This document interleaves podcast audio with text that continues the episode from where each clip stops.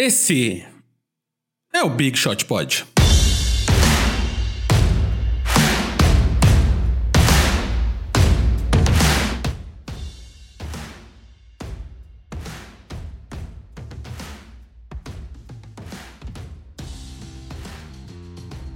Olha quem apareceu, eu mesmo. Eu mesmo ando sumido aí. MM, para quem já esqueceu o som da minha voz. Estou aqui com eles, né? Eles que estão tocando aí o podcast nesses tempos. Guilherme Pinheiro e Gustavo Mantovani. Tudo bem, jovens? Tudo ótimo, graças a Deus. Uh, tudo bem, gostei que tu respe respeitou a ordem alfabética, né? Guilherme Pinheiro e Gustavo Mantovani. Tudo bem, gente, Sim, tudo bem. Foi por isso. Foi, foi, foi por isso mesmo. É fim de ano, né?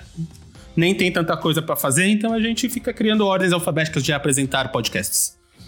E aí, como é que estão as coisas? Faz tempo que a gente não se fala aqui ao vivo, gravado. Tudo fluindo?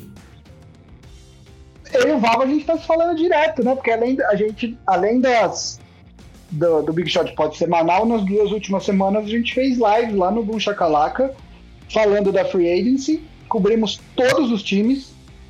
Aliás, deu uma audiência bacana, né, Vava? tava olhando lá depois no canal, foi, foi bacana, né? Foi bacana, deu uma média. A gente, a gente fez a live simultaneamente na, no YouTube e na Twitch para agregar público. Deu uma média ali de. Tava sempre uma média de 500 pessoas online. Uh, não, desculpa, de 400 pessoas online, assim, na média, durante o programa. E aí os, os vídeos eles ficam hospedados no canal e a, e a galera continua assistindo. Então tem um deles que já tá batendo quase 10 mil views para um tipo de vídeo que não é tão tradicional no canal, achei bem que deu, que deu bem certo. Mas não esperem. E bem longo, né? Não esperem que a gente faça duas isso. É, deu duas horas e meia cada. Não esperem que a gente faça isso toda semana, tá? Mas pode vir a é acontecer é no futuro. A grande rede Bom Chacapod, Big, Big Chacalaca, não sei ainda o nome da grande rede, está se formando aí. Era inevitável, né? Era inevitável. É, só lembrando aí, né? Estamos começando aí a nova temporada. Se vocês quiserem ajudar a gente a formar, a criar esse império basquetezístico Tupiniquim, que é essa grande rede BSB Chacalaca, viu? A gente tem que trabalhar no branding. Caras, assina aí no, os nossos serviços, como é, é no PicPay, no, na Aurelo, ou, ou ouve só pela Aurelo que a gente ganha uma grana, ouve também no. Eu não sei se já mudou a parada de, de monetização lá no YouTube, mas ouve lá no YouTube também, que, que ajuda nós. Ou assina no PicPay, 15 reais por mês aí, que aí ajuda a pagar as contas, a criar coisa nova, equipamentos, essas coisas todas que a gente precisa, principalmente os meninos, para assistir os jogos e gravar e transmitir e fazer tudo isso que vocês gostam de assistir, né? Não? É, aliás, uma coisa que já cobraram a gente no, no grupo do, do Big Shot Pod All Stars é a Liga de Fantasy. A gente vai criar de novo. O ano passado foi, foi, foi divertido, né? O pessoal é, se dedicou bastante. É, infelizmente não tivemos um campeão, porque é, a temporada foi interrompida em março e aí depois que voltou foi anunciado que as ligas não teriam campeão, porque nem todos os times iam disputar, né? A bolha. Uh, tudo se encaminhava para um playoff que teria eu, o Vavo, o Alberto, que era o melhor time, Alberto Moura, que era o melhor time até então da, da Liga de Fantasy, eu era o segundo. O Vavo estava em quarto e tinha um outro time agora que eu não estou lembrado quem que era, que eram quatro times que iam para os playoffs. Mas enfim, foi legal, a gente vai criar esse ano, tá? Então se você é, se associar ao Big Shot Pod All Stars, você vai ter a chance de participar da liga nossa foi bem divertido ano passado. A gente podia, eu não sei, tem, tem Survivor de, de NBA, Val? Você conhece Survivor? Tipo. Hum, não, do que se trata, fora aquele programa americano? Não, é, Survivor, é, Survivor é, um, é um estilo de fantasy sports que é assim, é muito popular no futebol americano. Que você, você tem a, a, a lista de jogos na, daquela semana. Eu acho que a NBA não vai ter mas você tem a lista de jogos daquela semana e você escolhe um time para apostar que esse time vai ganhar o jogo. Se esse time é, ganhar o jogo, você segue para a próxima semana. Se esse time uh, perder, você está eliminado da liga. Uh, por isso que chama Survivor. O último que sobrar, ele é o campeão. Só que tem um detalhe: a partir do momento que você aposta em um, em um time, você não pode mais apostar nele ao, no resto da temporada. Então, ah, vamos supor, se você, vai, se você vai jogar, você pega, por exemplo, o melhor time da NFL nessa temporada até agora, pelo menos no recorde, é o, o Pittsburgh Steelers. O outro que é o melhor é o Kansas City Chiefs, que tem uma derrota só. Se eu apostar no Kansas City Chiefs essa semana, eu não posso mais apostar até o final da temporada. Então, uh, você corre o risco de. Você não, não faz muito sentido você apostar muito cedo nesse time, porque depois você não pode mais usar ele uh, no resto da temporada. Nunca ouvi falar nisso, mas é uma ideia interessante. Isso aí. Vamos, vamos descobrir. E também vamos para os destaques iniciais. Eu fiquei sabendo aí que o Vabo tem uma, certo? Eu quero, eu quero fazer uma, uma homenagem a um grande personagem do basquete, né? Um personagem muito adorado por todos, porque o, o funil para chegar até a NBA é, é, é, é, um funil, né? É um caminho muito apertado, são muitos jogadores e, e o, college, o college envolve 357 universidades, são poucos os jogadores que chegam lá. E uma determinada família da NBA, aos poucos, vai emplacando todos os irmãos, né? Então, aos poucos, três irmãos chegaram à NBA e, e eu, queria, eu queria fazer, dar os parabéns para o pai dessas, desses três jogadores que chegaram até a NBA, né? Porque não é fácil. Não é o que vocês estão pensando. Não é quem vocês estão pensando. Não, eu só queria, fa lá, eu só queria fazer. Um, queria dar parabéns ao grande Sean Holiday. Exatamente, era quem estava pensando. Pai de, de Drew Holiday, de Aaron Holiday e de Justin Holiday, né? Drew Holiday agora no Milwaukee Bucks, Aaron Holiday e Justin Holiday no, no, no Indiana Pacers. Três jogadores de carreira bem sucedida da NBA, né? Justin Holiday pipoca aí de time em time, mas tem tido boas atuações recentemente. Aaron Holiday teve um papel legal no, no Pacers agora na lesão do Oladipo. E o Drew Holiday, o Milwaukee Bucks mandou um caminhão de dinheiro, um caminhão de picks por ele. Então eu queria fazer essa...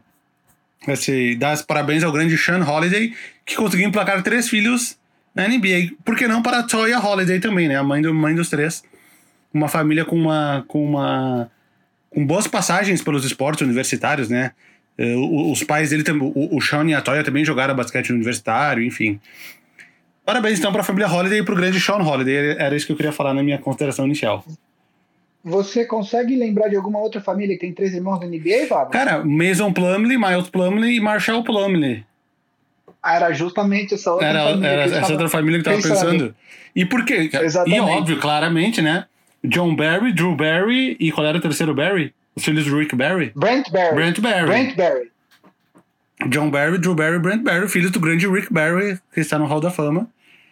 Então, acho que é isso que temos para falar hoje, sobre, sobre três irmãos da NBA e sobre pais. Genética. É, exatamente. E meu destaque. Não consigo, lembrar, não consigo lembrar de nenhuma outra família cujos três irmãos estejam atualmente na ah, NBA. Ah, se tiver alguma, o pai deve ser um insignificante que ninguém se lembra da existência dele.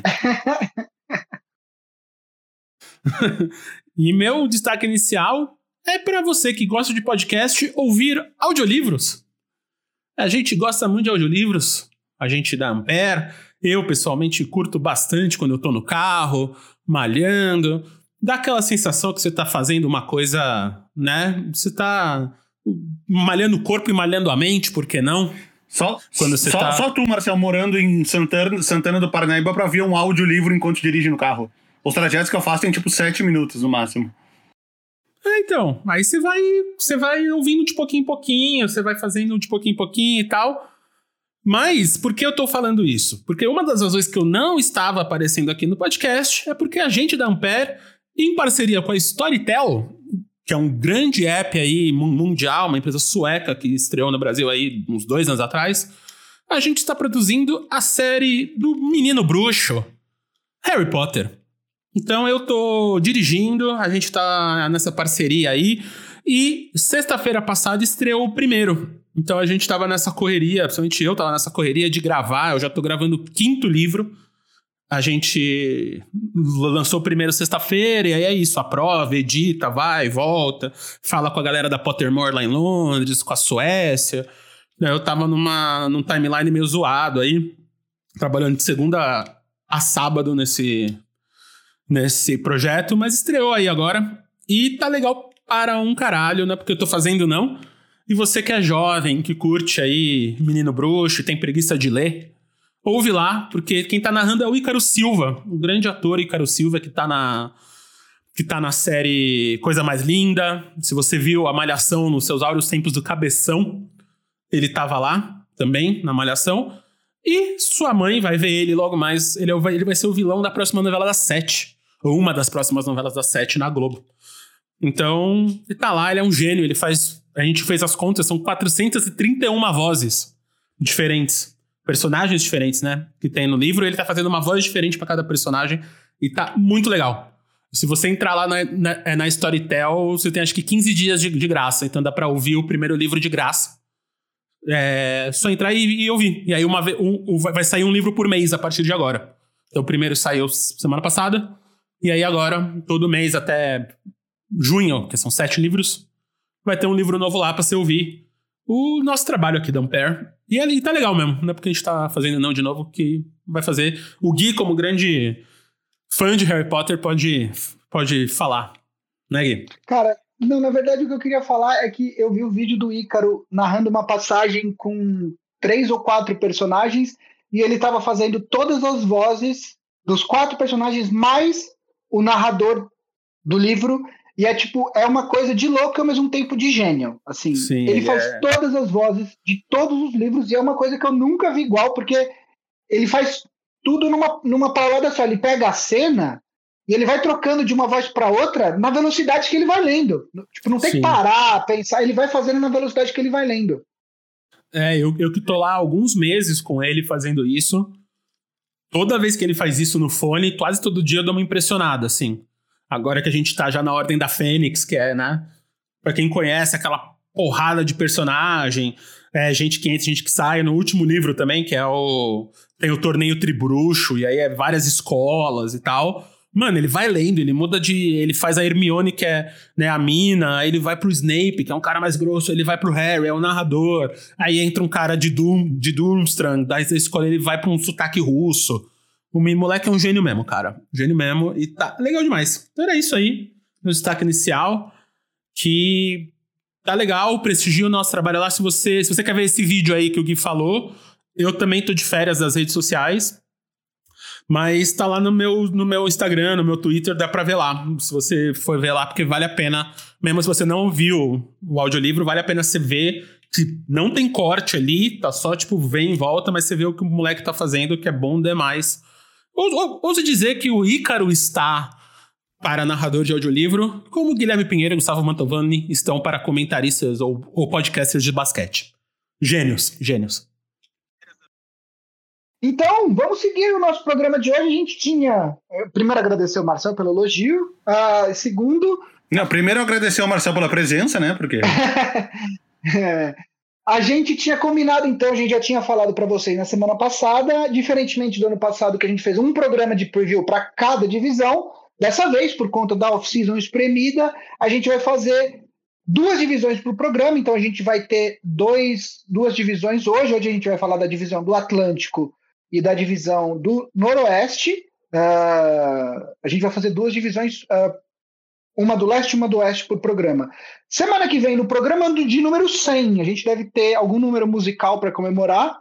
Uh, e além disso, vamos fazer mais duas divisões. E na outra semana, fazemos as divisões que estão faltando. E aí já é o dia da estreia, inclusive, da temporada. Nós estamos justamente aí há, então, 14 dias da, do começo da temporada 2020-2021 da, da NBA. Então, Vavo, começamos pelo leste hoje? Começa, vamos começar pela divisão do Atlântico? Vamos começar pela divisão do Atlântico, então, respeitando a grande ordem alfabética que o Marcel já, já, já implementou no episódio de hoje.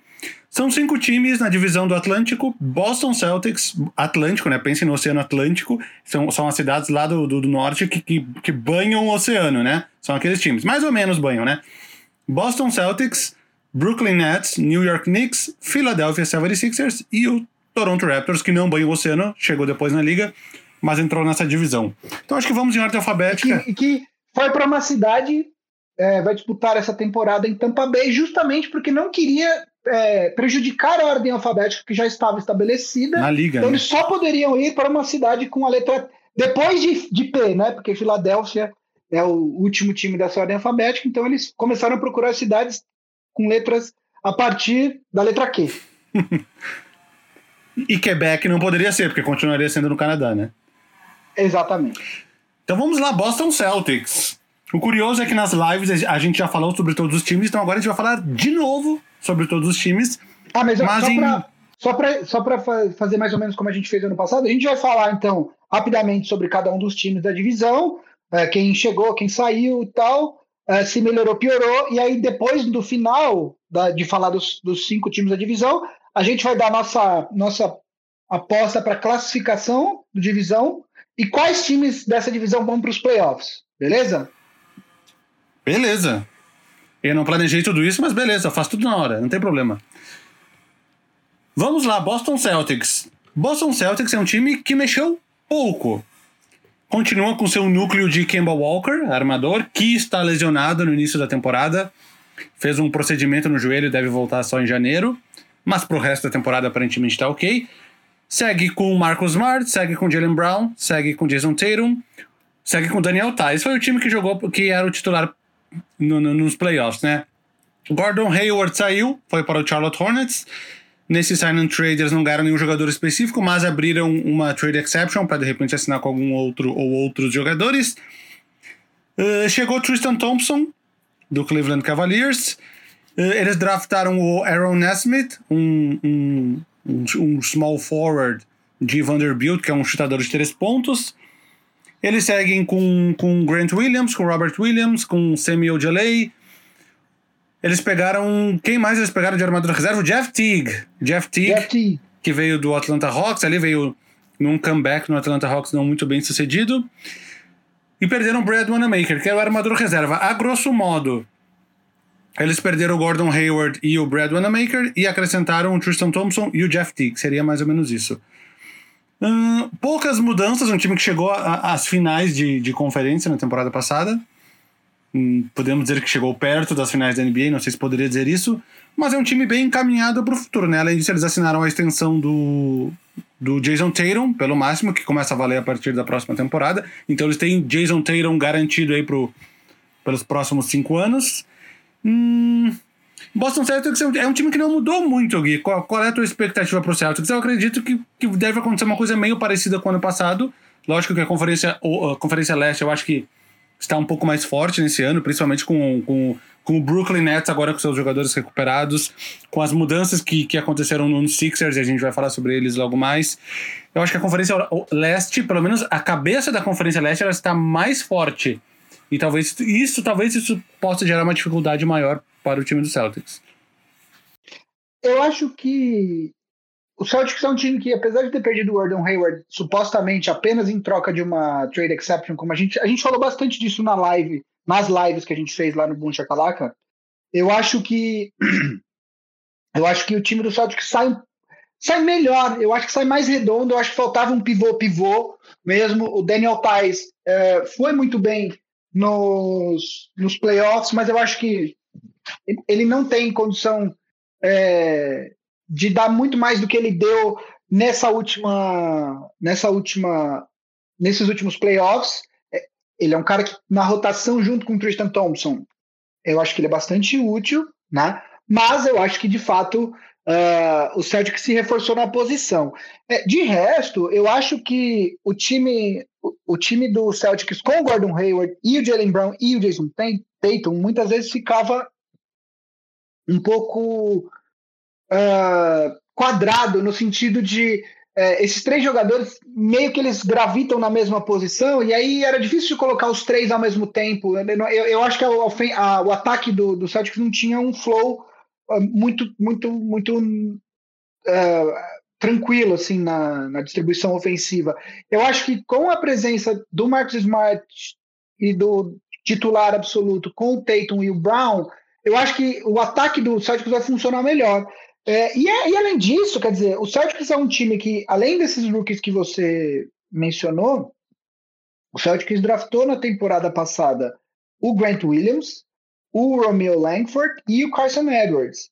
Uh, esses últimos dois são armadores e eu acho que Se por acaso algum desses jogadores de segundo ano demonstrarem um passo, demonstrarem um, um, uma evolução no jogo, uh, eu acho que o time do Celtics vai estar tá muito mais forte do que na temporada passada, apesar da perda do Gordon Hayward, que de novo nem é uma perda tão grande, porque ele ficou muito tempo machucado. O time do Celtics acabou uh, se ajeitando muito tempo sem, sem a presença do Hayward. Então, eu acho que o time do Celtics, se você for você fazer uma conta de matemática simples, eu acho que o time do Celtics está um pouco mais forte do que na temporada passada, com o potencial de estar muito mais forte, porque além disso a gente não pode esquecer que Jason Tatum tem 22 anos e o Jalen Brown tem 24. Quer dizer, eles podem ainda darem saltos significativos de evolução na, nas respectivas carreiras. Então, eu acho que o Celtics está mais forte do que o ano passado. É, eu, eu fui falando de cabeça e agora eu abri para pegar os detalhes do time. Eu esqueci de dois detalhes. Um é que eles também trocaram o, o Ennis Cantor, voltou para Portland, mas ele já vinha sendo pouco usado nos playoffs. Por, por, por não sustentar o nível defensivo do time, ele jogava muito pouco, voltou para o Portland Trail Blazers. Foi uma troca que pro Celtics só chegaram. Foi uma troca entre três times e o pro Celtics só chegou duas, duas escolhas de segunda rodada. E eles também, tu falou em armadores, eles também draftaram o Peyton Pritchard, que foi que é um armador senior, que jogou quatro anos em senior. Oregon. Tem a mesma idade do Jason Tatum, por exemplo. tá entrando na NBA agora, olha a diferença. E talvez seja um indício que, que o Carson Edwards talvez não vá fazer parte do futuro da franquia aí, porque ele ficaria em Talvez brigariam para a terceira vaga de point guard, porque já, trouxeram o, Jeff Teague, que eu imagino que seja o, o, reserva imediato. Hum, então, é isso, essas duas coisas que ficaram faltando, esses dois jogadores. Vamos para o segundo, então, né? Vai ser mais ou menos isso, um pouco menos de 10 minutos de cada time, porque temos 10 times para falar. Eh, vai ter que ser meio esse resuminho que a gente fez agora. Vamos para o próximo time. Brooklyn Nets pela grande, pelo grande critério ordem alfabética, o mesmo utilizado nas chamadas na escola, Brooklyn Nets. O que, que aconteceu no Brooklyn Nets? Bom, o mais importante de todas, Kevin Durant está recuperado eh, da lesão no tendão de Aquiles que ele teve lá nas finais de 2019. E esta, este é o grande diferencial para o Brooklyn Nets deixar de ser um time que briga pela sétima ou oitava colocação para ser um time que vai brigar pela primeira, segunda, terceira colocação. Kyrie Irving se machucou durante a última temporada, não voltou, é mais um que está de volta.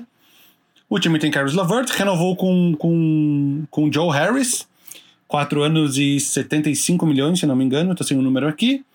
Segue com Spencer Dinwiddie no banco, segue com DeAndre Jordan, com, com Jared Allen, com Torian Prince. Chegou Landry Shamet em uma troca. Luau Cabarro vinha, vinha, vinha sendo pouco utilizado, mas ele foi bem na bolha, continua no time. Rodion Skuruks, Bruce Brown veio do, do Detroit Pistons de uma troca, Jeff Green veio como com o mínimo de veterano, fez uma boa temporada pelo Houston Rockets no ano passado, onde ele era o jogador mais alto do time.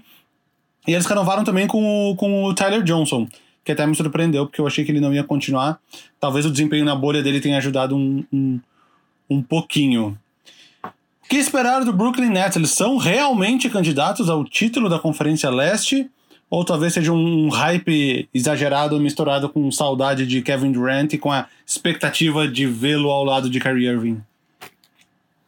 Eu acho que assim, no papel é um time interessante, mas no papel é uma coisa e na quadra é outra, né? A gente cansou de ver aí o exemplo mais recente é o Clippers, que no papel era uma coisa e na quadra era outra. Uh, eu acho que em termos de talento, é um dos times mais talentosos da, da liga. Você tem uma, um lineup possível aí com Kyrie Irving, Caris LeVert, Joe Harris, Kevin Durant e DeAndre Jordan ou Jared Allen, enfim. Eu, eu começaria com Jared Allen, mas aparentemente o DeAndre Jordan é brother e vai ser o titular. Uh, eu, é um time com muito talento. Sem contar que nesse lineup você ainda tem no banco o Jim Weedy, o Landry Shamet, o Torren Prince, Luau o Cabarro, como você falou. Foi bem, é. Então, é, o Kurux, enfim, você tem um banco bastante profundo também. É, dito isso, a gente tem que ver na quadra o que vai acontecer. E eu acho também que o Brooklyn Nets vai passar a temporada toda monitorando de perto a situação do James Harden. Né? É, eu li bastante, pensei bastante sobre o assunto e cada vez mais eu acho que Se o Houston decidir trocar o, o James Harden, eu acho que o melhor parceiro para isso é o Sixers, não é o Brooklyn. O Brooklyn, porque assim, no final das contas, o Brooklyn pode oferecer um monte de coisas, de coisas. Você oferece o Caris LeVert, você oferece o Jim Weedy, você oferece o, o, o, sei lá, o Jared Allen, você oferece um monte de escolhas. Mas o, o Philadelphia poderia oferecer o melhor jogador, que é o Ben Simmons. Eu acho que o Celtics ofereceria o Ben Simmons, não o Joel Embiid. Uh, não sei se o Philadelphia, é, é, perdão, não sei se o Sixers pretende fazer é, esse tipo de oferta, mas eu acho que o, o, Brooklyn vai ficar bastante tempo monitorando essa situação do James Harden, James Harden que não se reapresentou, porque ele, enfim, é protocolo do Covid, ele não estava na cidade na data que ele supostamente deveria estar, então ele ainda não se representou. O John Wall falou que conversou com ele, que ele quer estar em Houston e tal, mas a gente vai sempre ficar monitorando isso. Vai ser o rumor da temporada. Esse papo não vai embora tão cedo. Dito isso, eu preciso ver na quadra, né? No papel é lindo, mas a gente sabe que o Kyrie não é um jogador é, muito fácil de lidar uh, por conta de outras questões que ele traz para o vestiário. O Kevin Durant também não é o cara mais fácil do mundo, embora eles sejam muito amigos. É, acho que a gente pode esperar alguma espécie de rebuliço nesse vestiário do Brooklyn. Uh, o Steve Nash é um técnico novato, embora o staff dele seja bastante é, experiente. Experiente com o Mike D'Antoni, com o Jacques Vaughn, com ah, o Amari Saldemeyer é a primeira vez, mas tem um outro. Quem que é o outro? Tem mais um outro.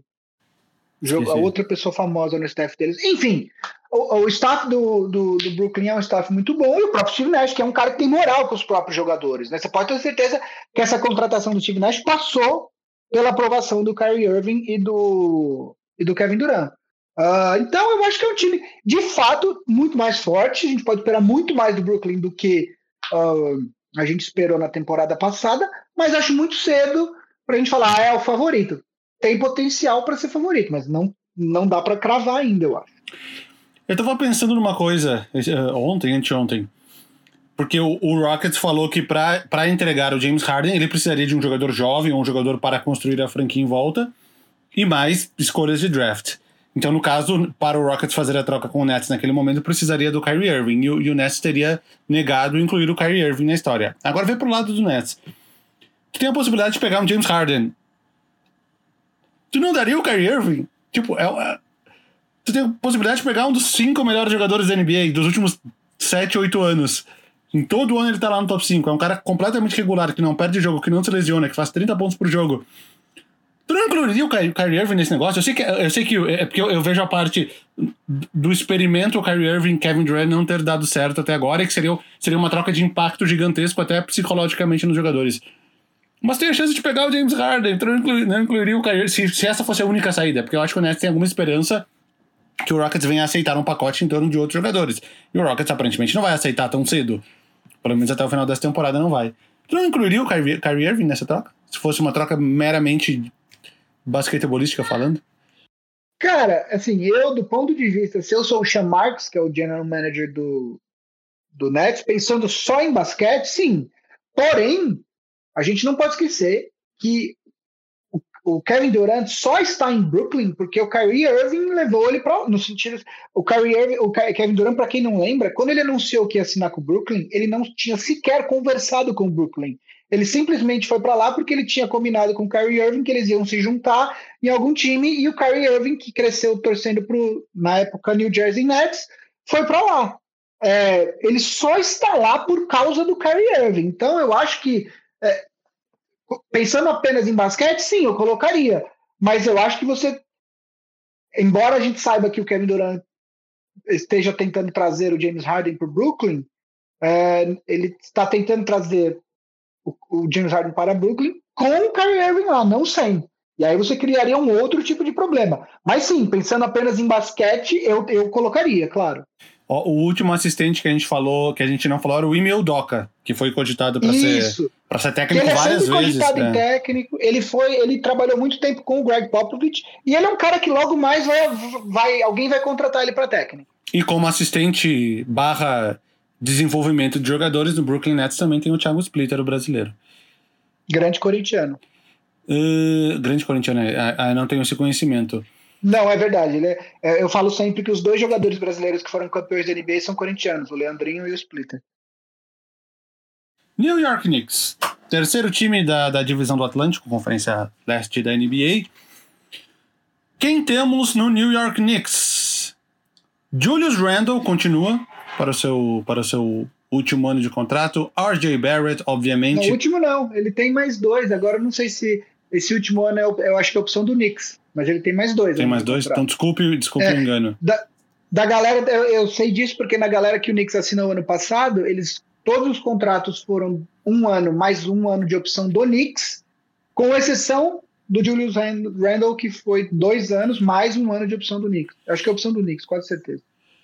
Julius Randle, RJ Barrett, obviamente, continua entrando no seu segundo ano. Franny Lequina continua. Alec Burks chegou. Dennis Smith Jr continua sua carreira estranha. Nerlens Noel chegou, que nem o, o, o, Gui falou, como, como free agent, um ano, 5 milhões. Obi Toppin foi draftado, o melhor jogador da última temporada incompleta do college. Ele que já é mais velho, já tem 22 anos. Foi uma aposta já de, de impacto imediato do time. Alfred Payton assinou por mais um ano 4,7 milhões, ele já estava no time no ano passado. Kevin Knox continua, é, vai para o seu terceiro ano, uma carreira também meio estranha. Se esperava um salto maior do Kevin Knox, que não aconteceu até esse momento. Red Bullock continua. Austin Rivers foi contratado num and trade com o Houston Rockets, três anos. Uh, eles draftaram Emmanuel Quickly na 25 colocação, um jogador que foi draftado bem acima do que se esperava que ele fosse. Mitchell Robinson continua pivô de 22 anos. Eles têm o, o Omar Spellman também, pegaram o Michael Kidd Gilchrist pro, naquele contrato Exhibit 10, né, pra um contrato de 10 dias para o training camp. E esse é o time do New York Knicks, onde apenas um jogador ganha mais do que 10 milhões de dólares, justamente o Julius Randle. Tem Na mais verdade, alguém? o contrato dele para 2021 2022 é não garantido. Ah. Não é ah. opção, mas é não garantido. Então é isso, então é isso. Uh, é um time que deve continuar brigando pela parte de baixo da tabela e deve jogar todas as suas fichas. Eu acredito que eles pensem nisso, que eles jogam todas as suas as suas fichas em uma possível assinatura com o Yannis Antetokounmpo, que obviamente não vai acontecer. Quem sabe o mínimo sobre basquete sabe que isso nunca vai acontecer na próxima off-season. Mas essa, esse era o pensamento quando eles fizeram aquela troca lá atrás para mandar o Porzingis para Dallas, pegar alguns outros jogadores, liberar espaço no cap e tudo mais. É, a gente não pode esquecer que quando eles fizeram essa troca que você falou, era uma outra galera na administração do, do Knicks, né? Trocou todo mundo, o Leon Rose assumiu, é, é outra, outra administração. E eu acho que dessa vez o Knicks, apesar de ser, continuar sendo um dos piores times, o Knicks foi bem, no sentido de não se comprometeu nenhum contrato longo, não trocou, não cometeu nenhuma loucura para trazer alguma estrela em fim de carreira, como por exemplo o Gordon Hayward, que não está em fim de carreira, mas que vem de três anos complicados. Eu acho que o Knicks preservou a estrutura do cap para os próximos anos, e eu acho que o Knicks vai tentar fazer. É, é, óbvio que não vai ser tão rápido, porque o Knicks não tinha os assets que tinha o Thunder, mas vai fazer mais ou menos o que o Thunder tem feito nas últimas duas temporadas, que é pegar contratos ruins ao redor em troca de escolhas de draft e acumular o máximo possível desse capital no draft para no futuro você ter a opção tanto de se mover no draft, quer dizer, se você quiser subir para draftar um jogador específico que você acredita, ou até mesmo para trazer outros jogadores uh, no futuro. Uh, esse ano ainda é um ano nesse sentido, mas você começa a ter um núcleo ali interessante, com o Margie Barrett, com, com o Mitchell Robinson, uh, com os dois jogadores que draftaram nessa temporada, o Obi Toppin e o Emmanuel Quickly. Uh, acho que dá para você colocar ainda ali uh, o Inteliquina no nível secundário, que ele é um jogador de defesa muito bom, ele não é um armador ofensivo muito bom, mas ele pode ocupar um espaço, por exemplo, como o Chris Dunn ocupou na temporada passada, virar um especialista defensivo de repente. Uh, você tem, então, algumas opções. Eu acho que o, o, o, torcedor do Knicks tem que ter calma. Eu sei que faz muito tempo que o, que o Knicks está mal, mas uh, o, o Knicks ficou mal muito tempo, né? E, e, E não adianta achar que, que o erro do Knicks nas últimas temporadas era apostar sempre na off-season. Não, porque a gente vai assinar com fulano, vai assinar com fulano. E a gente já viu que não adianta. Se o seu elenco é fraco, não adianta. Os caras não vão para lá. Não importa o que está em Nova York. A gente já viu isso. Uh, de novo, cito sempre o exemplo do Lakers. O Lakers, durante os sete anos de Draga, não conseguiu nem conversar com o Kevin Durant. Nem conversar com o LeBron James. Precisou acumular um capital de jogadores jovens e aí sim o LeBron foi para lá e depois ele conseguiu trocar pelo Anthony. Então, eu acho que o, o Knicks, pela primeira vez, eu acho que está no caminho certo. Essa vai ser uma temporada fraca, até porque possivelmente essa é a divisão mais forte da NBA, talvez. É, então o Knicks vai ficar lá embaixo, mas eu acho que pela primeira vez aponta pro o nariz está apontado para o lugar certo. Quanto que paga para pro, pro Knicks ficar em último na divisão? Deve estar tá pagando tipo 1.01, né? Porque eu acho que não tem nem aposta para isso, viu, Valo? Porque quando é, uma, quando é uma boiada muito boiada, eu acho que não tem nem aposta para isso. O, o, a quantidade de armadores, mais uma vez, né, do, do, do Knicks, eles seguem com Dennis Smith Jr., seguem com Fernie Kina, uh, seguem com Alfred Payton, que renovou de novo, draftaram o Emmanuel Quickly, só aí nós temos quatro point guards. Fora o Austin Rivers, que costuma jogar junto com o point guard, embora seja um point guard de origem, tá com uma cara de que alguém vai rodar aí, né? Possivelmente o Dennis Smith Jr. Ah, ou o Fernelli Kina tá com cara de que vão rodar aí nessa temporada. É, mas é isso, né? O cap preservado, são pouquíssimos jogadores que, que comprometem o, o cap futuro da franquia, então eles têm essa mobilidade para fazer para fazer essas mudanças no futuro. Trivia, vamos lá, Gui, trivia. Alfred Payton ele tem triple doubles por quatro franquias diferentes. Isso é uma afirmação. Qual o único jogador em atividade da NBA que tem triple doubles por mais franquias diferentes? Por mais franquias diferentes? Do que mais, mais do que quatro franquias diferentes. Cara, não deve ser nenhuma estrela, porque o LeBron jogou em três times. Não, não, deve, não é estrela. Não é o Westbrook, não é o Harden, claro, não é o. Nossa, é alguém que roda bastante, né? Uh, imagino que seja armador também. Uh... Todas, as suas, todas as suas premissas estão certas. Sim, ele é armador, sim, ele roda bastante, sim, ele já é mais veterano. Caramba. Vai, eu, vou, eu vou chutar um nome aqui, talvez eu não, ele não esteja nem assinado, eu vou chutar um nome. Jamal Crawford. Não. Jamal Crawford é o único jogador a marcar 50 pontos por quatro franquias diferentes. Esse é outro recorde. Ele é mais veterano. Uh, Ricky Rubio? Não. Cara, não, não sei, não vou saber. Rajon Rondo. Nossa, me pegou de surpresa essa. Bo Boston ele, Celtics. Ele, ele, Boston Celtics, Chicago Bulls, Sacramento Kings, New Orleans Pelicans e Los Angeles Lakers. Ele conseguiu um triple-double. Ele só não conseguiu pelo Dallas Mavericks naquela curta passagem dele. E o Alfred Payton conseguiu por quatro. E o Chris Paul conseguiu por, por quatro também, porque ele conseguiu nos playoffs pelo Thunder essa temporada. Então ele conseguiu pelo Rockets, pelo Clippers, pelo Hornets e pelo Thunder. Mas só o Rajon Rondo conseguiu em cinco. Nada a ver Grande com o assunto. Nada a ver com o assunto do podcast. Philadelphia 76ers. Philadelphia 76ers. Aí temos um time. Que talvez seu maior reforço tenha sido na, uh, no escritório, né? no front office. O Daryl Morey, que assumiu como. É, não dá para falar que ele é o general manager, ele assumiu como presidente da porra toda, vamos dizer assim. Né? General manager continua sendo, continua sendo Elton Brand. O que, que, o, que, que o Philadelphia fez de diferente? Primeira, primeira coisa que eles fizeram, logo que o, que o Darren Murray chegou, e é muito a cara dele, foi trocar o Josh Richardson pelo Seth Curry. Pegar um dos melhores arremessadores de três pontos da NBA. E o Philadelphia, junto com isso, também ganhou uma trade exception. Uh, depois eles assinaram. Vamos falar dos nomes principais, né? Assinaram com o Dwight Howard, uma surpresa, né? Porque o Howard chegou até a dizer que continuaria nos Lakers, mas não era verdade. Logo em seguida, ele anunciou que estaria nos Sixers. Ele até deu uma declaração falando que ele entendeu o que aconteceu, ele achou ele, ele falou, ele assumiu o erro, ele achou que o, ele, o agente dele tinha conversado com, com o Lakers e eles tinham discutido um framework de contrato, mas o Dwight Howard entendeu que já era o contrato que eles estavam oferecendo e aí o Lakers ainda tinha que tomar mais alguns passos, estava esperando algumas respostas. Ele acabou publicando, depois ele apagou e aí ele assinou com o Philadelphia. Tá, e tem uma troca que, por incrível que pareça, não foi não é 100% oficial ainda, né? Não foi anunciada como oficial, está como pending ainda, que é a troca que manda o Al Horford. Foi uma das primeiras coisas que foi anunciada. Que manda o Al Horford pro Thunder e traz o, o Danny Green e o Terrence Ferguson. Essa troca não é 100% oficial até hoje, incrivelmente. Então o time do, do Sixers, aparentemente.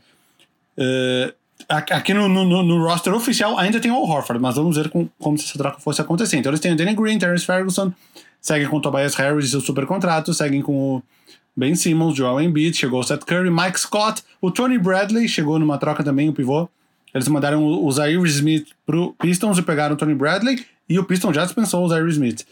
Tem o Matisse Taibo, draftaram o Tyrese Maxey, que é um rookie que era para ter sido draftado mais acima, acabou sendo escolhido na 21 colocação. Seguem com o Shake Milton para armador reserva, com o, o Furkan Korkmaz, draftaram o Isaiah Joe também, que é um mais um prospecto novo, fora alguns contratos de, de exibição. Uh, imaginando que essa, que essa troca do, do, do Al Horford vai ser concretizada, não, não teria por que não ser. Melhorou ou piorou Philadelphia 76ers? Eu acho que melhorou, né? Melhorou porque eu acho que o time está mais redondo. Primeiro que você se livra de um contrato que aparentemente vai envelhecer muito mal, com o contrato do Al Horford, né? É, segundo que o, o, encaixe dele com nesse time do, do Sixers realmente não foi dos melhores. É, terceiro que você traz o Daryl Moy, ele viu que todo mundo no Sixers não não estava enxergando que era meio óbvio. Assim, a primeira temporada de Ben Simmons e Joel Embiid é, a todo vapor, com chutadores em volta, foi a melhor temporada dos dois. Né? Os números comprovam isso. É, a gente falou disso na live. J.J. Redick, uh, né? lá no, Estava no. No do Boom Chacalaca. Não, tinha, tinha, não só o J.J. Redick, tinha alguns outros jogadores. Mas enfim. O Landry é, o, é, o ponto é que o time funcionava melhor. E aí ele trouxe dois chutadores, o Danny Green e o Seth Curry, né? É, quando você tem uma possibilidade agora, então, de você ter uma, um, uma linha com Ben Simmons, você pode ir de Seth Curry, Danny Green, Tobias Harris e Joel Embiid, quer dizer, você tem uh, Danny Green, Seth Curry e Tobias Harris como uh, bons chutadores. Uh, ou você pode, de repente, para uma linha mais defensiva, você pode ter, por exemplo, Danny Green Matisse Taibo, que foi muito bem como e tá, e, e tá chutando muito melhor do que se esperava dele quando ele saiu da, da pro draft. É, Tobias Harris e Joel Embiid. Você tem opções, né? Uh, Sempre tem a opção de não começar com o Ben Simmons de point guard, começar com outro point guard, né, como o Shake Milton, e tentar e colocar ele junto com o Tobias Harris também nas alas. Não sei se seria. Exato. Enfim. Você tem o Corkmans ainda tá lá, draftou o Tyrese Max, e quer dizer, você tem algumas é, é, opções nesse elenco que eu acho que o time da temporada passada não oferecia.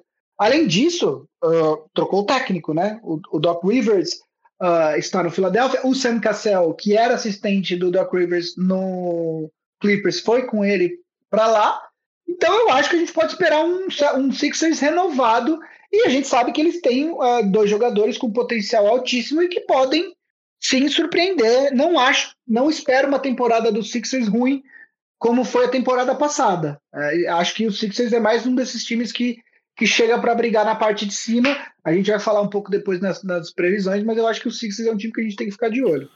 Eu ainda colocarei eles um degrau abaixo ali do. Com certeza um degrau abaixo dos outros, mas é um time que com um novo com um novo que tem potencial é, para subir esse degrau. Com o um novo é staff, mesmo, com o um novo staff, eu acredito que não o Steph Curry, o staff.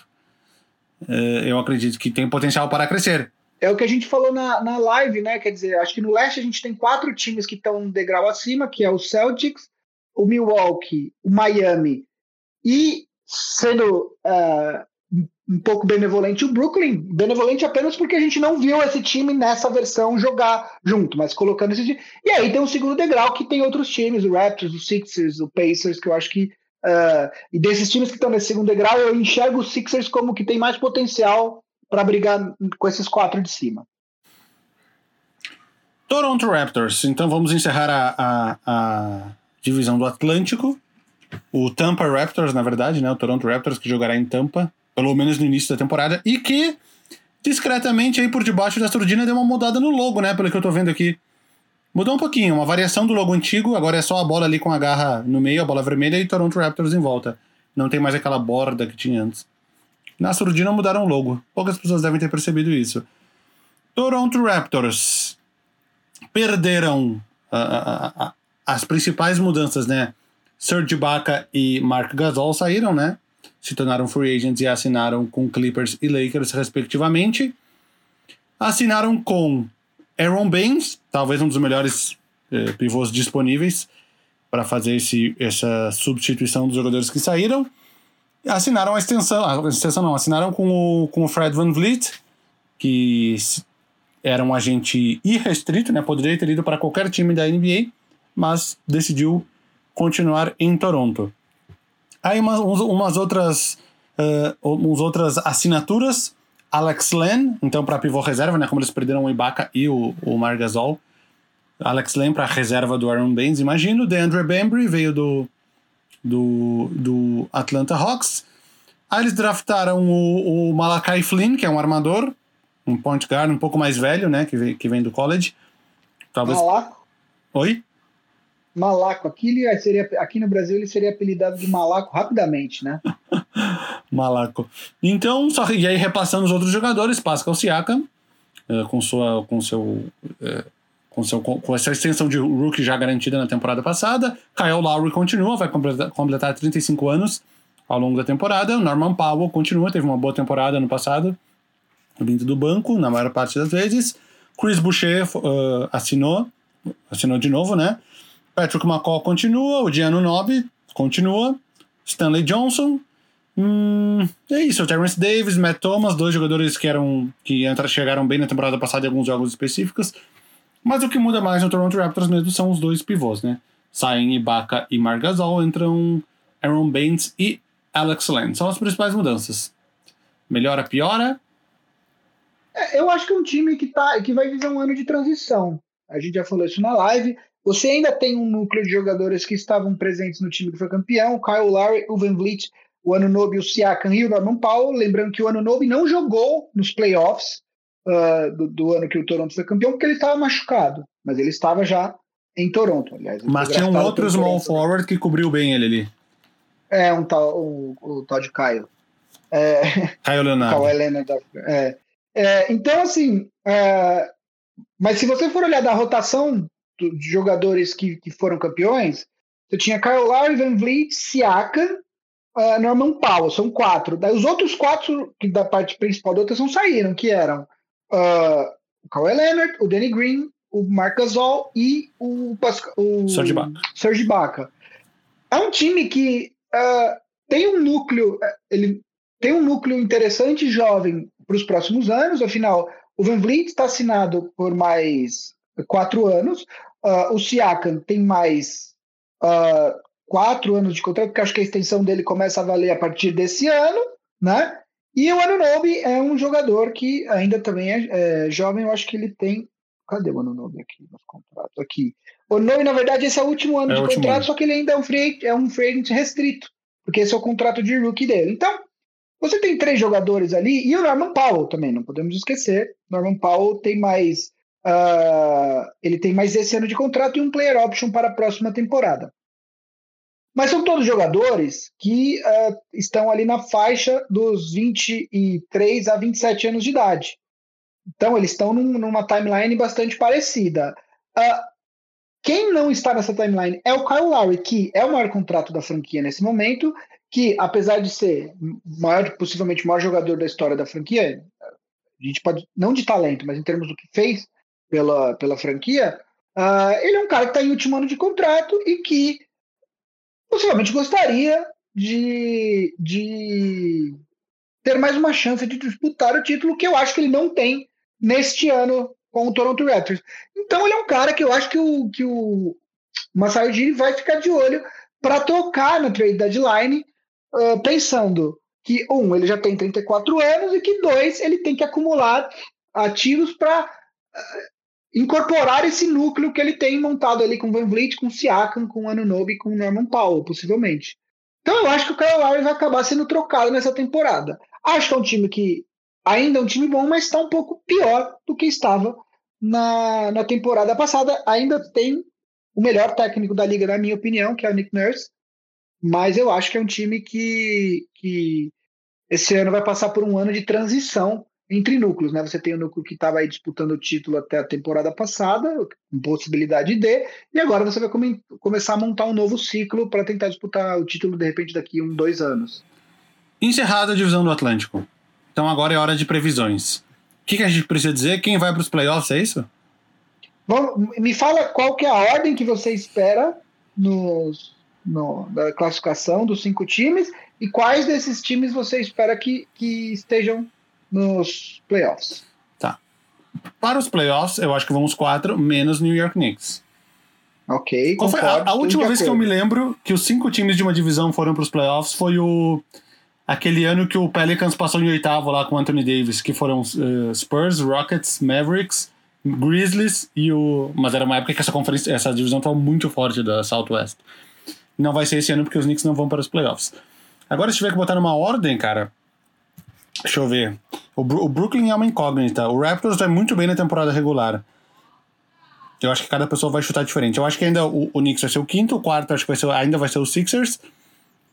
Terceiro vai ser o, o Nets, o segundo vai ser o Raptors e o primeiro vai ser o Celtics, desses cinco.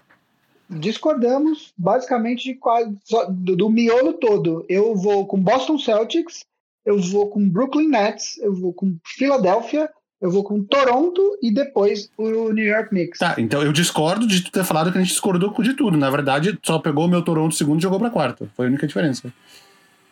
Não, mas daí o miolo todo, o segundo, terceiro, quarto nosso estão diferentes. Ah, mas, só concordando no primeiro e no último. Mas a única coisa que a gente discorda é a posição do Toronto Raptors. Sim, mas é, enfim. É, agora, ah, vá, para fazer uma graça aqui. Me fala uma coisa, qual que é a melhor contratação da divisão? Qual que você achou? Melhor contratação? Hum... Pensando em custo-benefício, né? Tipo. Lógico. Pensando que. Porque foi pego de surpresa agora. Melhor contratação. É. Se vira nos 30, bicho!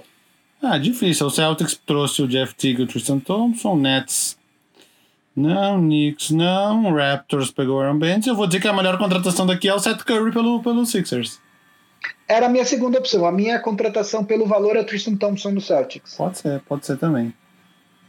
Então vamos para a próxima divisão, Noroeste Northwest, que é a divisão mais espaçada, onde os times estão mais longe, acredito, no mapa dos Estados Unidos, que tem Denver Nuggets, Minnesota Timberwolves, Oklahoma City Thunder, Portland Trail Blazers e Utah Jazz. O Portland deveria ser do Pacífico, tu não acha? É que tem muito time no Pacífico, mas enfim, porque eles estão no Pacífico também. Vamos começar em ordem alfabética então. Denver Nuggets, Denver Nuggets fez boas, boas movimentações, né? É, primeiro, é, a primeira coisa que eles fizeram foi o, o, o sign and trade que mandou o Jeremy Grant para o, o Detroit Pistons. Então eles perderam o Jeremy Grant. Eles tentaram cobrir a oferta, mas Jeremy Grant, que era um agente irrestrito, preferiu ir para o Detroit Pistons, onde ele não disputaria títulos, porém ele teria mais tempo em quadra. Então, nesse caso, o que o Denver Nuggets ganhou foi uma trade exception para de repente assinar com alguém depois. Depois eles fizeram aquela. Eles foram parte daquela super troca do Drew Holiday, eh, mas com um papel menor, né? Sem grandes peças.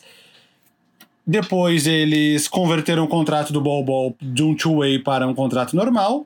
E eles assinaram com o Zick que, foi, que veio pelo draft, Facundo Campazzo, armador do, do Real Madrid, R.J. Hampton, que foi uma das peças daquela troca de quatro times que eu falei, Jamichael Green, possivelmente para fazer um papel similar ao do Jeremy Grant, e o Isaiah Hardenstein, porque eles também perderam o Mason Plumlee, então seria para ser um, um, uma opção de pivô reserva para o Nikola Jokic, que é um cara que jogava no Houston Rockets, acabou sendo dispensado para não ter que pagar luxury tax, e agora ele volta para o Denver Nuggets. Fora esses jogadores, eles seguem tendo, obviamente, Nikola Jokic, Jamal Murray, Gary Harris, Will Barton, o Paul Millsap acabou ficando, né? Depois da saída do, do, do, Jeremy Grant, ele assinou um contrato de mais um ano, 10 milhões. Eles têm Michael Porter Jr. em evolução. Eles têm o PJ Dozier, que jogou alguns minutos lá no, nos playoffs, alguns minutos importantes. Tem o Monte Morris.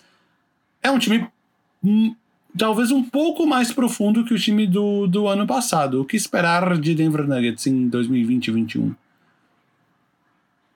É, eu, na verdade, assim, uh, se for olhar elas por elas, eu, para esse começo de temporada, eu consideraria que o time do, do Nuggets piorou um pouquinho em relação ao time da temporada passada. Por quê? Porque eu acho que o, o Jeremy Grant vai fazer uma, uma grande falta é, nesse, nesse time.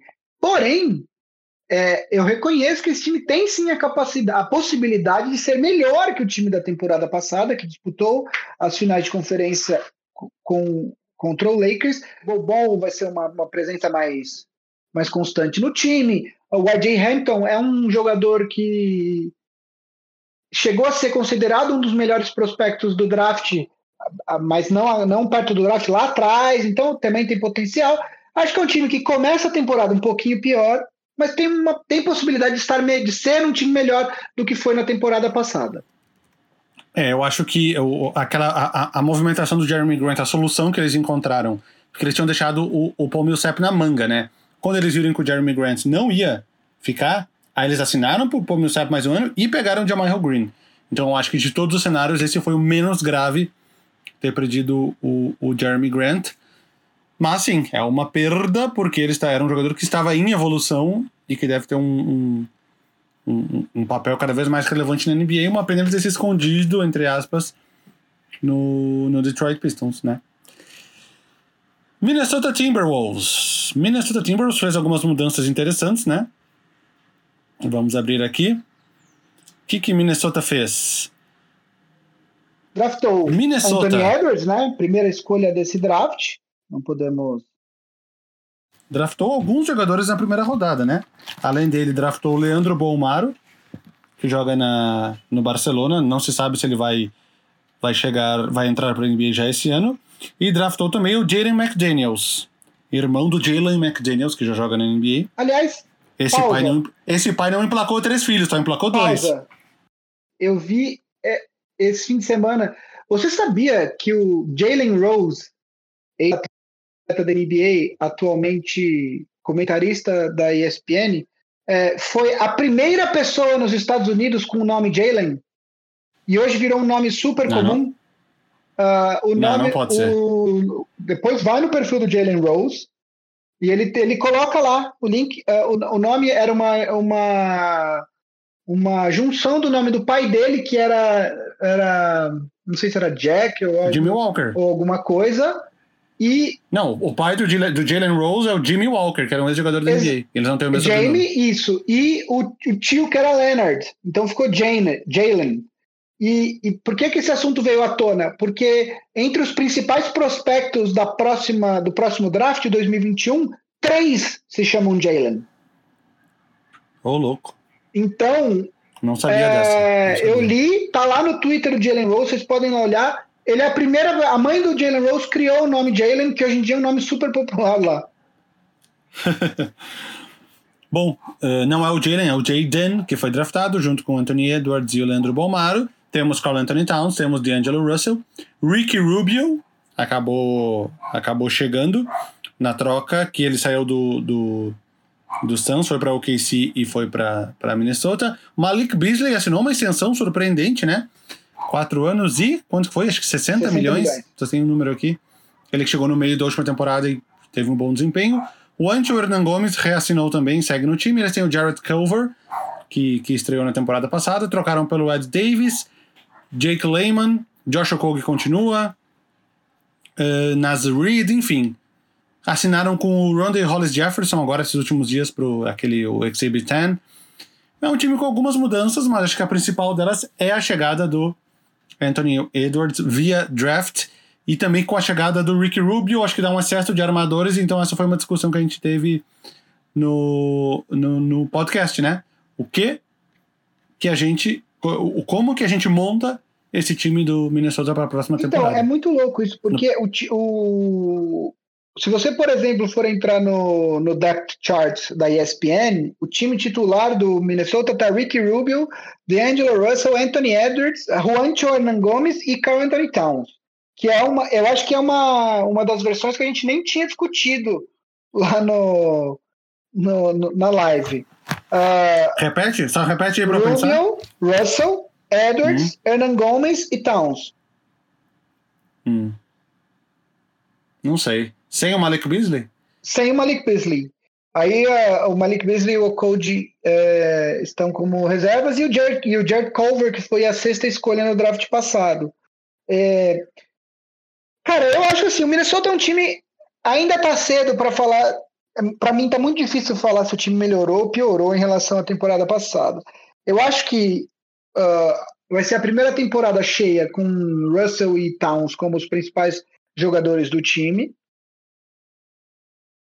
Mas não dá para falar que esses jogadores. Não dá para falar que, que você tem um Big Two com esses dois jogadores. Uh, eu acho que o, o, o Town tem um potencial muito maior do que o, o, Russell.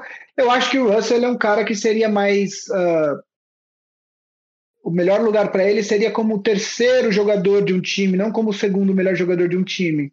Entendeu? Então, uh, agora, você tem a primeira escolha do draft, o Anthony Edwards, de novo, uma coisa que a gente falou na live. O Anthony Edwards é um cara que, quando ele era moleque, ele jogava futebol americano e que ele, ele, ele começou a jogar basquete mais tarde do que a maioria dos jogadores. Então, de certa forma, ele ainda é novo para o esporte, o que significa que talvez ele tenha um potencial que ele ainda nem sonha. E aí, nesse sentido, pode ser que o, o, o Minnesota tenha draftado uma, uma joia em estado bruto aí. Né? Uh, mas eu acho que ainda é um elenco mais fraco do que os concorrentes no Oeste. Uma coisa que o Vavo falou aqui, uh, e eu concordo, é que eu acho que o time, eu acho que esse ano a, a, o topo do leste é mais forte do que o topo do oeste. Mas o oeste é mais forte como todo, como um todo, né? Você tem esse time, por exemplo, do Minnesota uh, na Conferência Leste, eu acho que seria um dos favoritos para conquistar uma das vagas ali entre sétimo e décimo. Uh, já no Oeste, a gente talvez não nem cogite esse time para playoff nessa temporada. Né? Então, eu, eu acho que ainda é um time que está se posicionando para ter um, um, Eu acho que não é esse o ano, é o ano que vem que talvez seja o ano que o Minnesota dê esse passo. O Minnesota que tem pressa, que fez essas trocas, trouxe o Russell, que, que, que, que quer se, se reorganizar logo, porque o relógio da, do Carl Anthony Towns já está correndo.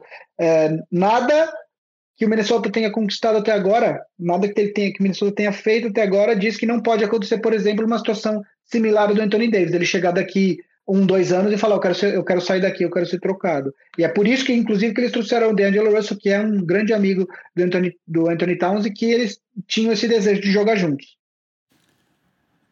Exatamente. Oklahoma City Thunder. Restam três times para o episódio de hoje. Oklahoma City Thunder. Mudou tudo! Tudo. Temos o Shea Gildes Alexander e todo mundo é novo no time, praticamente. Não são todos, tem o Hamidou Diallo, tem o Darius Baisley, que foi draftado ano passado, tem o Mike Muscala, mas o resto do time é praticamente todo oh, novo. O Dort. Vamos lá. Lugans Dort, exatamente, também, também, também. Uh, quem chegou Al Horford supostamente chegou na troca que mandou o Danny Green e o Terence Ferguson para os Sixers. Trevor Ariza, neste momento, ainda está em OKC após ter trocado de, ter passado por quatro times diferentes em uma semana. Nesse momento ele está em OKC. George Hill, na troca entre quatro times do Drew Holiday, nesse momento está em OKC também. Darius Miller, Justin Jackson, TJ Leaf, tudo jogador novo.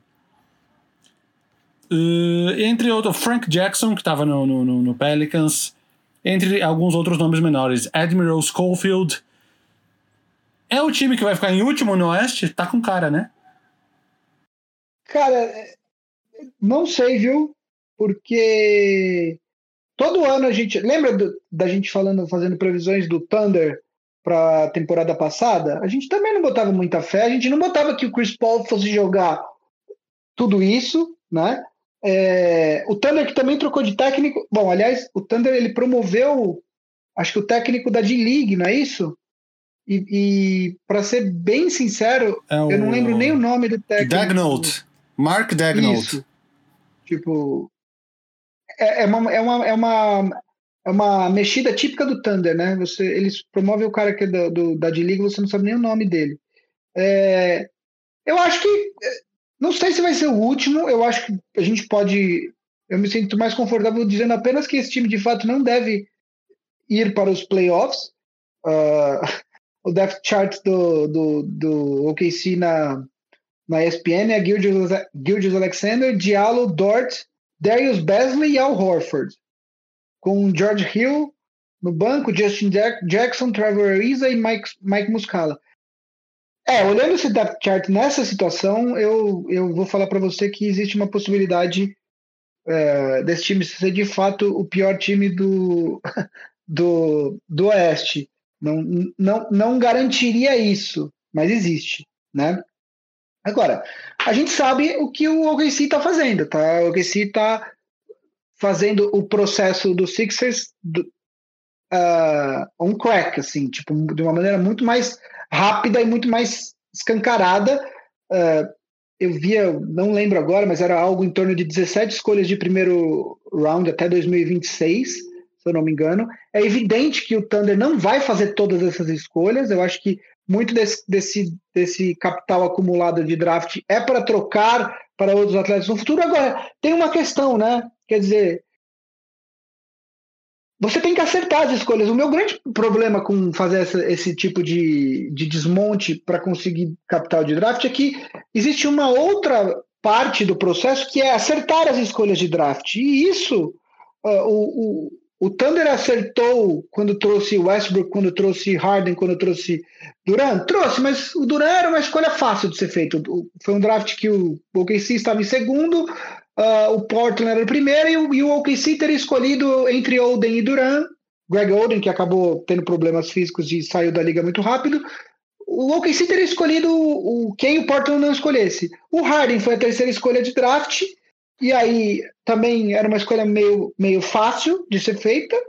E o, o, talvez o grande mérito do OKC seja de fato a, a, escolha do, do Westbrook, que ele nem era, ele foi a quarta ou quinta escolha naquele draft, ele nem era previsto para ser draftado tão alto uh, naquele ano.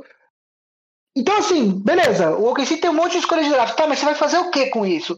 E quanto tempo um, um, um, uma, uma torcida vai esperar para disputar título? Porque o OKC nunca conquistou o título. O título que supostamente a franquia tem é um título quando ainda era Seattle Supersonics, lá atrás, há muito tempo atrás.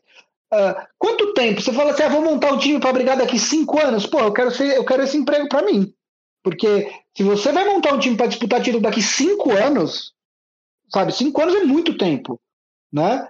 Então eu queria saber o que, que o Press pretende, assim, até quando que o OKC vai continuar nesse, nesse jogo de acumular escolha de draft para eventualmente, sei lá, acertar e conseguir algum jogador é, importante. É, um, um, detalhe muito importante também: os próximos dois drafts são considerados drafts muito fortes. Então, eu acho que o, boa parte desse capital de escolhas que o OKC está tá acumulando é para esses próximos dois drafts. É, a gente falou muito do elenco atual do Thunder, mas acho que para dar um panorama da mudança no time, a gente tem que falar quem saiu do time. Para quem não percebeu, saíram Chris Paul, Dennis Schroeder, Danilo Gallinari e Steven Adams. o esqueleto do time saiu, né? Então vai ser, vai ser um time muito diferente do, do time do ano passado. Ah, só, só uma, uma coisa. É. Uh, para o draft, é, é, para esse draft de, de 2021, você tem alguns uh, prospectos importantes. Acho que o melhor deles é o Cade Cunningham, mas você tem vários prospectos aí que são considerados de primeiro nível, cinco ou seis nesse draft. Agora, para 2022, tem um jogador chamado Imoni Bates. Emoni é o nome dele. E-M-O-N-I Bates. Ele já está comprometido para a Universidade de Michigan State, que é a universidade de onde saiu o Magic Johnson. E esse cara, se você tem tempo, vai no YouTube, põe Money Bates e vê o que esse moleque joga no high school. É... Ele é um prospecto que vai chegar no draft, se tudo continuar correndo desse jeito, com potência, com um, um, um, ele vai ele vai chegar no draft com um hype talvez maior do que o do Zion, De verdade, porque é desses jogadores que possivelmente são geracionais que mudam a história de uma franquia. Veremos. Não sabia de sua existência. Portland Trail Blazers, penúltimo time do programa. Quem temos no Portland Trail Blazers? Obviamente, Damian Lillard e CJ McCollum, o esqueleto do time nos últimos anos. Yusuf Nurkic está lá. Robert Covington veio em uma troca na qual o time cedeu o Trevor Ariza e perdeu também uma pique nesse processo. Rodney Hood reassinou, fica. Derrick Jones veio do Miami Heat, entrou na mid-level exception dos Blazers. Zach Collins continua. Ennis Cantor veio do, do, do Boston Celtics. Anthony, Anthony Simons continua. Gary Trent continua, foi muito bem, muito bem até certo ponto na bolha e no, nos play-in e nos playoffs. Nasir Lilo, Carmelo Anthony assinou pelo mínimo mais uma temporada. Harry Giles veio do, do Sacramento Kings, onde não conseguiu demonstrar todo o seu potencial, e aí eles perderam jogadores como o, o Hassan Whiteside, que já vinha sendo usado muito menos depois da volta do Yusuf Nurkic, e era totalmente natural, porque ele era um free agent irrestrito. Grande sacada deles foi o Robert Covington, imagino, né? Sem dúvida. Eu acho que o Portland, de novo, a gente está falando coisas aqui que a gente já falou na live. Eu não entendo um pouco. O Portland foi meio que o queridinho de muitas de muitos especialistas aí, como ah, free agent incrível, free agent incrível, off-season linda, maravilhosa, e eu ainda não consigo uh, enxergar assim, eu gosto muito do Covington, mas a gente viu o que aconteceu com o Covington na, contra o Lakers na, nos playoffs. Uh, ele é um jogador que acrescenta para o Portland, sem dúvida, né? Uh, além disso, o Ennis Kanter, ele é o reserva do Nuggets, mas a gente viu que nos playoffs ele não, ele, ele não jogou porque não dava para jogar, porque ele não conseguia defender. Uh, se você colocar esse cara numa eventual série de playoffs contra o Jokic ou contra o Anthony Davis, é, eventualmente o DeMarcus Cousins voltar a um nível próximo do que ele jogou, não dá para colocar, né? Tudo bem, você tem o Nurkic para isso, mas o Kenter não pode jogar minutos importantes em playoffs contra pivôs muito bons. Uh, agora, é um time que, se você for olhar, é um time que tem pelo menos dois jogadores por posição. Você tem Damian Lillard e Simons de, de armador, você tem CJ McCollum e Gary Trent de shooting guard, na, você tem Rodney Hood, Derek Jones Jr., uh, ou até mesmo Nasser Little, se ele, uh, ele é, foi rookie ano passado, ele é um cara que tinha muito potencial no começo, de repente ele é um cara que pode jogar mais. Você tem Covington, Anthony e o Zach Collins, que está fora por enquanto, está machucado, mas que podem jogar ali de power forward, e você tem o Nurkic, o Kenter e o próprio Harry Giles, que pode jogar de pivô. Então, assim, é um, é um, é um elenco profundo, mas eu ainda não consigo ver esse time que vai disputar a final de conferência. Assim, eu acho que ainda, ainda falta, né? Eu acho que eu colocaria, é, eu colocaria num nível ali, você, de novo, você tem Lakers e Clippers. É, vamos lá, nesse começo de temporada, acho que você tem Lakers, depois você tem Clippers, e aí num terceiro nível você tem alguns times que estão embaralhados ali. Eu colocaria o Portland nesse lugar. É, uh, o, o Portland foi muito bem na bolha, né? Conseguiu superar ali, chegar na oitava colocação, passou no play-in. Foi razoável nos playoffs, mas aí perdeu o Damian Lillard machucado e não teve nenhuma chance com os Lakers. Mas vale lembrar que a campanha do Blazers foi 35 vitórias e 39 derrotas, né?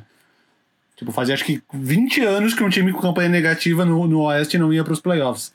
Não quer dizer que o time tá todas essas maravilhas também. E acho que vamos para o nosso último time, então, para encerrar o programa. Utah Jazz. O que aconteceu com o Utah Jazz? O Jazz que também não, não fez grandes mexidas para essa essa temporada. Acho que a principal contratação do Jazz foi o Derek Favors, que voltou, né, que estava no, no, no, Pelicans, e, e, a renovação com... É, demorei para falar. Não, eu ia dizer que eu demorei para falar porque eu tava abrindo. É. Agora a gente pode fazer um, um panorama aqui. É. Eu falei, meu computador fica devagar quando eu tô fazendo, falando ao vivo. Então... Mike Conley continua, Rudy Gobert continua, último ano de contrato, Bojan Bogdanovic continua, volta de lesão, não jogou na bolha, tinha quebrado o pulso. Jordan Clarkson renovou, veio muito bem no, no, no, banco na última temporada, renovou por quatro temporadas. Joe Ingles segue no time. Derek Favors, depois de um ano fora do Utah Jazz, jogando o último ano do contrato anterior pelo Pelicans, está de volta por mais três anos. Dois anos? Três anos. O Royce O'Neal continua. Uh, Donovan Mitchell, obviamente. Draftaram o Doc Azubuike, que é o pivôzão classicão. Tem o George Young. Tem alguns outros jogadores que jogaram um pouco, tipo Mieone, Juan Morgan. Mas o time é basicamente esse. Então, eu acho que as principais, as principais é, mexidas do Utah Jazz para essa para essa off-season foram justamente a volta do Derek Favors. Acho que ele oferece ele oferece um, um, uma segurança ali para os minutos que o Rudy Gobert não estiver em quadra. O Rudy Gobert, que inclusive eu acho que é candidato a ser trocado também nessa, nessa trade deadline, porque ele era candidato ao Supermax por ter sido jogador de defesa de dois dos últimos três anos, mas não foi oferecida a extensão de Supermax do Gobert e esse é o último ano de contrato dele. Então, é, eu acho que pela extensão que deram para o Donovan Mitchell, que é a extensão máxima possível para um, um jogador novato, no contrato de rookie, claro, é, eu acho que o Jazz escolheu ao redor de qual jogador ele, ele quer construir. Não significa que eles não queiram manter o Rudy Gobert, significa apenas que eles não vão gastar mais do que eles acham uh, necessário com um pivô, que é um jogador de defesa muito bom, mas a gente sabe que numa liga, na liga atualmente, você ter muito dinheiro comprometido para um jogador que de certa forma limita muito o que o Utah Jazz faz ofensivamente, porque ele não é um arremessador de três pontos, ele ainda é um jogador ofensivamente classicão de, de post, né? Uh, então eu acho que o Jazz já, já, já, já deu mostras de que não vai gastar mais do que o necessário com a posição de pivô. Então eu acho que ele é um candidato a ser trocado, e, e aí, de certa forma, o Derek Favors é, um, é, uma, é uma espécie de garantia de que você vai ter um pivô no elenco caso o, o, apareça alguma oportunidade de troca pelo Rudy Gobert na, na trade deadline. Mas é um time, de novo, ele tá naquela, naquele terceiro pelotão do Oeste, embaralhado ali. Uh, acho que o Mike Conley é um jogador que também está no último ano de contrato. É, não foi tão bem principalmente no começo da temporada passada.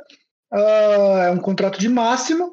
Você tem aí o Jordan Clarkson retornando, o Bogdanovic que não jogou, a gente não pode esquecer disso, né? O Bojan Bogdanovic não jogou uh, na, na bolha por conta de uma lesão que ele teve. E ele vinha da melhor temporada. Estava jogando muito bem, exatamente. Então, ele não jogou. É, é, um time que vem praticamente igual e eu coloco ali na, na na, na, na, no bolo nesse terceiro pelotão de, da Conferência Oeste. Exatamente. É, é isso, né? A, a, o, o, time titular, eles têm, eles têm pelo menos oito jogadores bons, né? Porque se a gente imaginar um time titular com Mike Conley, Donovan Mitchell, Bogdanovic, possivelmente o Royce O'Neal e o Rudy Gobert, se for esse o caso, tem Jordan Clarkson, John Ingles e Derrick Favors vindo do banco. Então são, é uma rotação de oito é, bem confiável. Aí o nono dessa rotação eu, eu, eu acho que já já, é, já seria um jogador abaixo da média dos outros times, né? Temos, temos duas, duas divisões encerradas, faltou fazer nossa previsão, quem vai para os playoffs desses e quem não vai. Não, não, tem, tem uma outra coisa antes. Quero saber quem que é a sua principal aquisição dessa divisão. Uh, de novo essa. Putz, essa já não foi, essa já não deveria ter sido tanta surpresa, vai. Sem, sem o draft, né? Cara, vamos, vamos botar a principal aquisição? Acho que, é, acho que Pra, pra, porque tem. Não dá para você. Tem trocas, tem free agency. Acho que não dá para limitar só free agency, né? Acho que dá para você olhar, expandir um pouco mais. Não, se, se, incluir, se incluir o draft, eu acredito que o Anthony Edwards seja a melhor aquisição desta divisão. Tá, eu vou fazer o seguinte: eu vou sair pela tangente. Na verdade, hoje, assim, pensando no longo prazo, sim, concordo contigo. Acho que o Anthony Edwards tem potencial para ser a principal aquisição, mas meu voto nesta para esta temporada é Robert Covington. Eu acho que, apesar de eu não entender muito por que, que o Portland é o queridinho das, da, da mídia nessa nessa nessa off-season, eu acho que a principal aquisição para é, que é, tem que tem potencial para nele. impactar em playoff é o Robert Covington. Eu pensei nele, mas na verdade a chegada dele uh, aconteceu pela saída do Ariza. E trocar o Ariza pelo Covington é tipo trocar seis por 6,5 Na verdade, eu não acho, porque o Ariza, hoje, é... já, o Ariza hoje já tem trinta e tantos anos. Eu acho que o Covington ele oferece mais que o Ariza. Eu acho que ele oferece consideravelmente mais que o Ariza hoje. Hum, olha, partindo do princípio de quem torce pro Houston Rockets e viu os dois jogar de perto muitas vezes, a Ariza, cada um com duas passagens pelo Rockets, sendo muito otimista, trocando 6 por 8 mas, vai. Mas, mas, mas o, Ariza, o Ariza saiu do Rockets em que ano? O Ariza saiu na depois da temporada 17 e 18, que foi a de 60 e, poucas ficou... vitórias, então, 65 vitórias. Já, faz, já, vai, já vai fazer. E foi aí que o time afundou. Não, já vai fazer dois que anos que ele jogou e você pegou ele praticamente no prime dele, nos anos anteriores a 17 e 18, certo? Agora, nesse momento, eu acho que aí o Covington oferece consideravelmente mais que o Ariza nesse, né, para essa temporada. E também a gente tem que pensar do não. ponto de vista de, de upgrade. A gente não pode esquecer que o Ariza não jogou a bolha, né? Então é seis por meia dúzia naquelas, porque é, o Ariza não esteve na bolha. Né? Aliás, o Portland, você falou, isso é uma coisa até legal da gente lembrar, que é, você falou que o Portland foi 35 e 39 e chegou nos playoffs, mas o Portland teve uma temporada absolutamente destruidora do ponto de vista de lesões, né?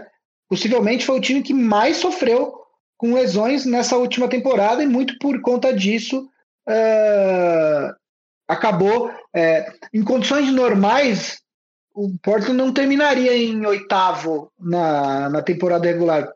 Poderia terminar ali mais para cima. Esse é o meu ponto. Então agora é hora de falar quem vai para os playoffs e quem não vai Denver vai, Minnesota não vai, OKC não vai. Portland, considerando que são 10, eu posso cravar que vai. E Utah vai. A gente vai considerar 10 para playoff, só para porque agora a gente tem que anotar isso para não esquecer, é, então... para não esquecer para as próximas para os próximos dois programas para a gente não falar tipo 12 times nos playoffs, entendeu? A gente tem que saber quantos times a gente já falou que vão. então Denver vai entre entre 1 e 6. Utah para mim tá ali entre o sexto e o sétimo, que seria ou vai direto ou pega play-in. Uh, Minnesota não vai nem com 10, ou que se não vai nem com 10. E Portland eu acho que vai ter a mesma situação do Utah ali, vai brigar para final de vaga direta e início de play-in. Qual é a tua classificação?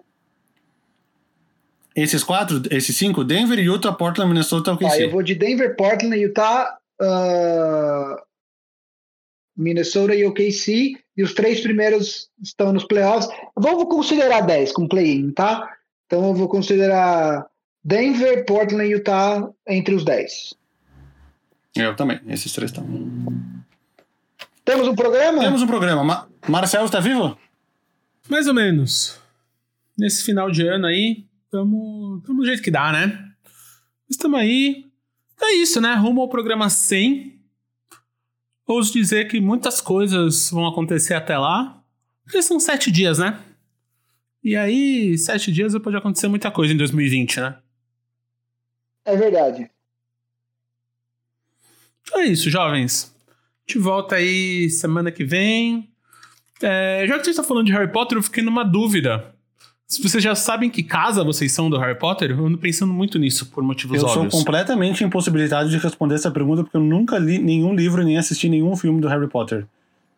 Ah, isso é Cara, é muito mas o pior, de tudo, né, o pior de tudo é que eu, eu, eu acho, assim, eu já fiz o teste lá da Pottermore, mas é que eu acho que esse teste ele é, ele é, ele é feito para dar a grande maioria massacrante das pessoas em, em Gryffindor, que é a casa do Harry Potter. É, eu escolhi é, essa também. Eu, eu escolhi eu, essa. Eu diria, na verdade, que eu seria ou Slytherin ou Gryffindor. Tipo, eu não sei qual, entendeu?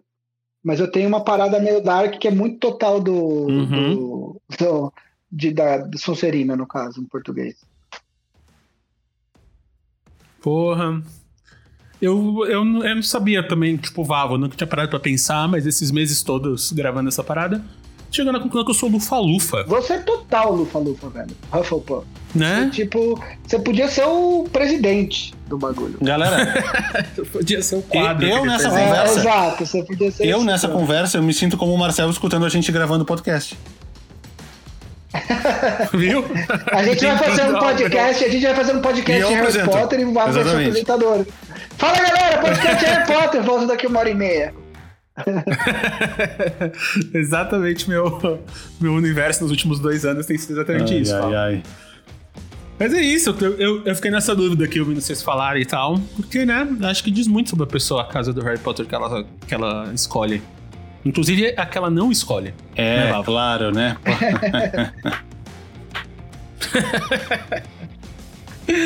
então é isso, gente. Semana que vem a gente volta. Programa número 100. Quem diria, hein? Vamos contar a novidade? Aí que achou que a gente não ia Vamos chegar nos três dígitos. Chegamos. Quem será convidado semana que vem é LeBron James. Revelei, gente. Revelei. LeBron James. Lebrão. Lebrão da massa!